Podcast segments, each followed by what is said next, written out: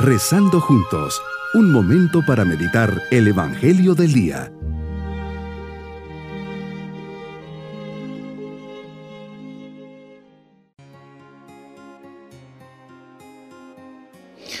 Un especial saludo en este día viernes de la decimasexta semana del tiempo ordinario. Preparamos nuestro corazón para comenzar nuestra meditación. Tú eres grande, Señor, grande es tu poder. Tu sabiduría no tiene medida. Yo, hombre, soy tu pequeña criatura.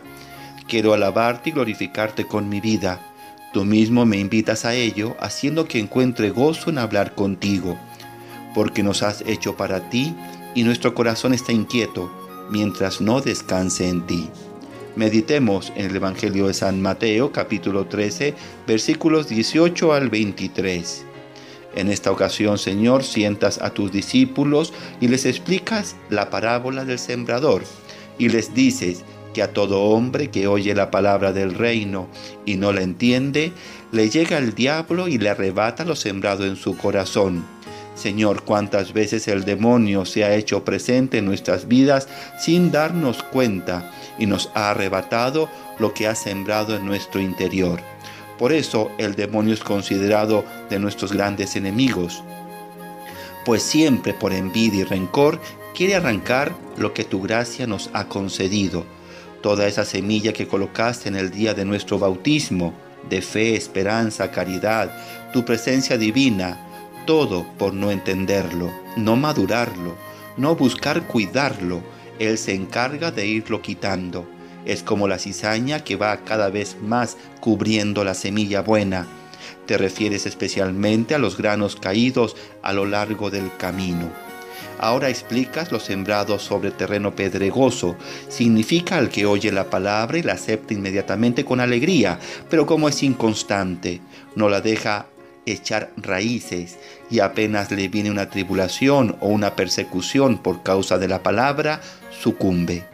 Así, Señor, todo parece que va bien, pero como cae en terreno pedregoso, se acepta rápido. Es la alegría que sentimos al ir a un retiro, una bonita charla o una humilía llegadora, pero no la profundizamos ni la hacemos nuestra. Es como una llamarada de petate, de tusa, momentánea, pero por falta de constancia, por otras distracciones que aparecen, no profundizamos y toda esa buena intención inicial se viene abajo.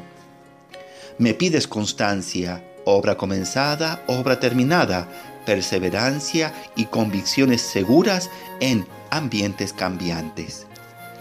Luego vas a lo sembrado entre los espinos, representa aquel que oye la palabra, pero las preocupaciones de la vida y la seducción de las riquezas, el vivir del ambiente materialista, consumista del momento, el preocuparnos más por las cosas superficiales, las sofocan y queda sin fruto. Por último nos dices que lo sembrado en tierra buena representa a quienes oyen la palabra, la entienden y dan fruto, unos el ciento por uno, otros el sesenta y otros el 30. Nos dices que lo primero es saber oír, escuchar tu voz.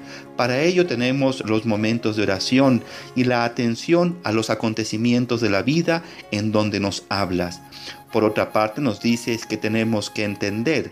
Para eso nos has dado la inteligencia y los dones del Espíritu Santo, para comprender lo que nos quieres decir tal vez dedicarnos a un estudio más profundo y sistemático de nuestra fe y no quedarnos con conocimientos de niños cuando ya somos adultos. Qué importante es la disposición personal que se abre a tu gracia, es querer conocerte para después imitarte. El ser de los que sucumben o de los que ahogan tu palabra o de los que la oyen y comprenden forma parte de mi decisión personal sin embargo, es una decisión que no se congela en un solo acto de la voluntad. Esto implica que exige por mi parte la actualización constante de esta decisión. Mi propósito en este día es preocuparme por oír y comprender en serio la palabra de Dios, madurar en mi fe y darle gracias todos los días por su acción en mi vida él quiere que tenga buen terreno para que lo que plante dé siempre una buena semilla. Mis queridos niños, Jesús nos dice que hay diversos terrenos en donde cae la semilla, que Él planta, de todos solo uno es el bueno. Ahí su palabra germina y crece. Oremos todos los días pidiendo al Señor tener un buen corazón donde Él pueda colocar la semilla del amor, la paciencia, la fe, la esperanza y la alegría. Pidamos a Jesús que nos dé su bendición. Y la bendición de Dios Todopoderoso, Padre, Hijo y Espíritu Santo, descienda sobre todos nosotros. Bonito día.